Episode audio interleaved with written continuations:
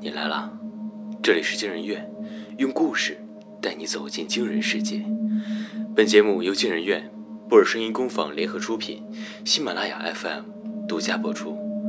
我是惊人院研究员诗涵，我是惊人院研究员韦夏。今天要讲的故事是：你昨晚做的噩梦已被三十三人浏览。上，作者柠檬黄。洛川睡着十分钟后，尖锐的嗡鸣声打断了他的梦境。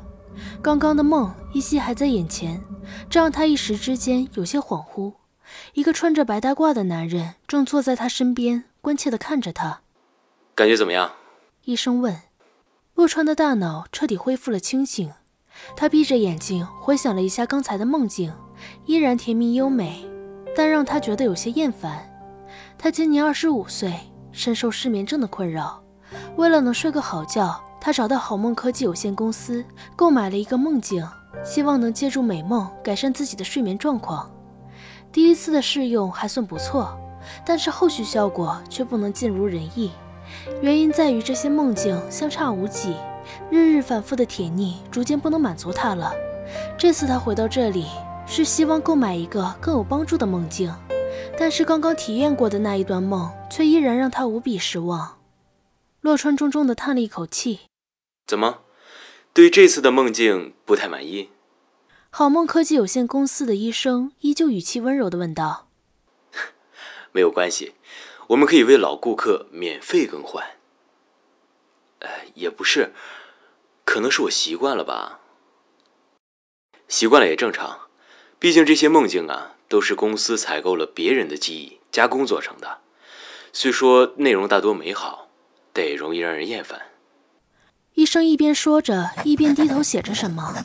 洛川躺了一会儿，才卯足力气坐了起来。他不知道该说些什么，只好整理一下因为起身而略有凌乱的衣裳，围上了自己的灰色围巾。谢谢医生。洛川客气了一句：“其实我感觉还不错。”说着，他转身要走，却被医生叫住。等一下！医生指了指自己桌子上一张叠起来的纸条。如果你想做一些更有趣的梦，可以去这里看看。洛川面带疑惑的走过去，拿起纸条，上面写着一个偏僻的地址：禁止外传。临走前，医生脸上带着有些玩味的笑容，嘱咐说。刘红倚在巷子口，默默抽着烟，斜眼看着每一个从他面前走过的人。一个围着灰色围巾、面容憔悴的男人从他身边匆匆走过，走进了小巷深处。刘红把视线转过去，果然看到他走进小巷里的那道门。那道门的后面是一家黑市，这是好梦科技有限公司的另一面。如今这个时代，渴望一段美梦的人越来越多。但大部分人没有能力自己做梦，所以出售梦境就成了一门生意。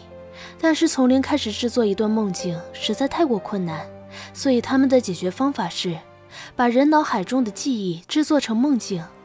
通常来说，太过于刺激的梦境不允许出售。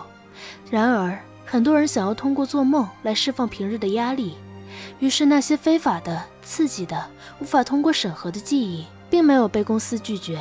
相反，他们把这些内容转移到地下，通过黑市售卖，反而能够获取更大的非法利益。对于厌倦普通美梦的病人，公司的医生都会暗示他们来这里。刘红就是这个市场的幕后负责人之一，靠着这笔生意，这些年赚了个盆满钵满，他的人生可谓圆满。如果他的女友没有死去的话，所有人都知道刘红有一个深爱的女友。顾家又贴心的他，是无数人眼中的完美男友，但就是这样一对人人称羡的情侣，却最终因女方被人杀害而阴阳两隔。他掐灭了烟，回想着刚才看到的男人的脸，眉头逐渐紧皱。洛川从医生告诉他的地方买回了一个梦，是一个春梦。洛川从来没有做过这样的梦，虽然有过幻想，但从来没有过这么露骨的情节。洛川感觉自己仿佛成了色情电影的男主角，暧昧的光线、柔软的喘息声、温润的触感和空气中的荷尔蒙的味道，无一不在刺激着他的感官。他不断提醒自己，这只是一个梦，一个别人的记忆做成的梦。可是这一切又是如此真实，他不得不承认自己已经深深的沉迷其中了。接连三天，洛川都在重复着这个美好的梦境。然而第四天，他却突然注意到男人的余光，看到了一些不寻常的东西。大厦的对面有一扇正对着他的窗户，窗帘是半掩着的，隐隐约约露出了一个女人的身影。前几天，洛川的注意力一直跟随着男人的视线，没有注意到这样一个隐蔽的角落。那个女人正在一步一步的后退，直到靠在了窗户上。她的面前有另一个人影。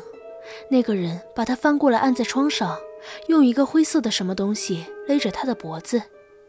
洛川突然明白，自己看到的是一场凶杀案的现场。女人拼命的挣扎，用手无力的挠着窗户。洛川想要呼喊，但他的喉咙里只有一夜春宵时的喘息声。杀人了，杀人了！他小声念叨着，却又无法让这个梦停止。杀人血腥的画面和春梦的色欲浓浓纠缠在一起，恐惧与欣喜两种强烈的情绪交错在一起，把梦境和他的精神一起撕裂成一片片的碎块。洛川的眼前一片黑暗，他试图挣扎，想要抓住最后一线光明。梦醒了，洛川一下子从床上坐起，额头上布满了细密的汗珠，他闭上眼睛。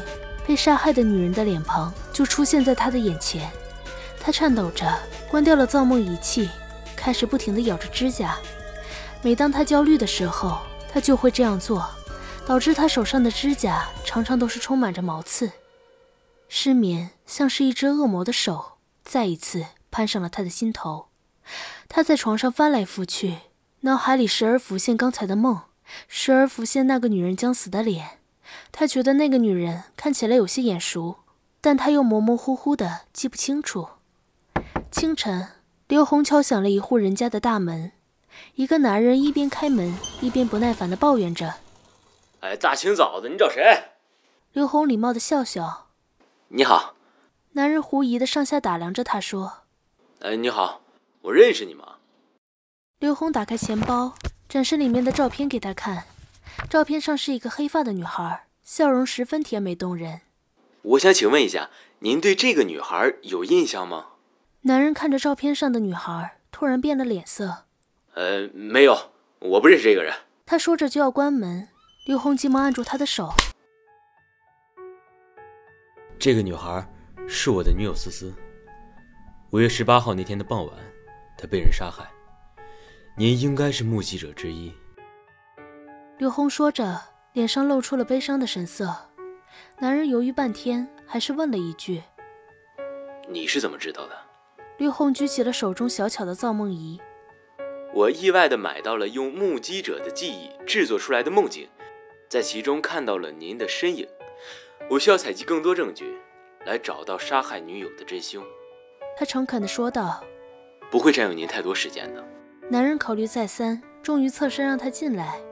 刘红从背包里取出了一套精致的仪器，一端接在他的太阳穴处，一端连接在笔记本电脑上。